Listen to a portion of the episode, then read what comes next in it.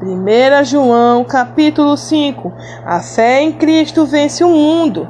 Todo aquele que crê que Jesus é o Cristo é nascido de Deus. Todo aquele que ama o Pai de igual modo ama também o Filho que dele foi gerado. Desta maneira sabemos que amamos os filhos de Deus, quando amamos a Deus e obedecemos aos seus mandamentos, porquanto nisso consiste o amor a Deus em que pratiquemos os seus mandamentos, e os seus mandamentos não são penosos. Todo aquele que é nascido de Deus vence o mundo, e este é o triunfo que vence o mundo, a nossa fé. Quem é que pode vencer o mundo? Somente a pessoa que crê que Jesus é o Filho de Deus. Este é aquele que veio por intermédio de água e sangue. Jesus Cristo, não apenas mediante a água, mas por água, sangue e o Espírito é quem dá testemunho, porquanto o Espírito é a verdade.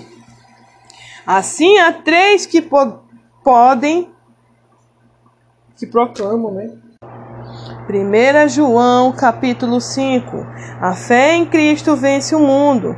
Todo aquele que crê que Jesus é o Cristo é nascido de Deus. E todo aquele que ama o Pai, de igual modo ama também o que dele foi gerado. Desta maneira sabemos que amamos os filhos de Deus, quando amamos a Deus e obedecemos aos seus mandamentos. Porquanto nisso consiste o amor a Deus, em que pratiquemos os seus mandamentos e os seus mandamentos não são penosos. Todo aquele que é nascido de Deus vence o mundo, e este é o triunfo que vence o mundo, a nossa fé. Quem é que pode vencer o mundo? Somente a pessoa que crê que Jesus é o Filho de Deus. Este é aquele que veio por intermédio de água e sangue, Jesus Cristo, não apenas mediante a água, mas por água e sangue, e o Espírito é quem dá testemunho, porquanto o Espírito é a verdade. Assim há três que proclamam testemunho: o Espírito, a água e o sangue, e há plena concordância entre os três. Nós aceitamos o testemunho dos homens, contudo, o testemunho de Deus tem maior valor, porquanto é a palavra de Deus que ele próprio afiança acerca do seu filho. Ora, quem crê no Filho de Deus tem em si mesmo esse testemunho. Todavia, todo aquele que não deposita fé em Deus o faz mentiroso, porquanto não crê no testemunho que Deus proclama acerca do seu Filho.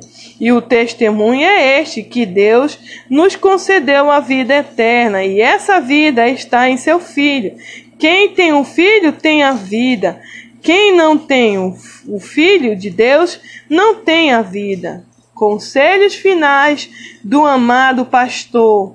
Estas orientações vos escrevi, a fim de saber de que tendes a vida eterna, a vós outros que crede em o nome do Filho de Deus.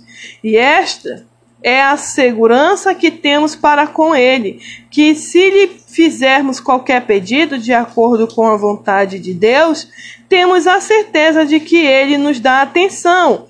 E se estamos certos de que Ele nos dá atenção a tudo quanto lhe rogamos, estamos convictos de que recebemos os pedidos que lhe temos feito. Se alguém vê seu irmão cometer pecado que não leva à morte, ore, e Deus dará vida ao que pecou. Refiro-me àquele cujo pecado não leva à morte. Existe pecado que conduz à morte. Não estou ensinando que se deva orar por esse. Toda injustiça é pecado, contudo, há pecado que não induz à morte. Ora, sabemos que todo aquele que é nascido de Deus não é escravo do pecado. Antes, aquele que nasce de Deus o protege e não permite que o maligno possa tocar. Estamos cientes de que somos de Deus e que o mundo inteiro jaz no maligno.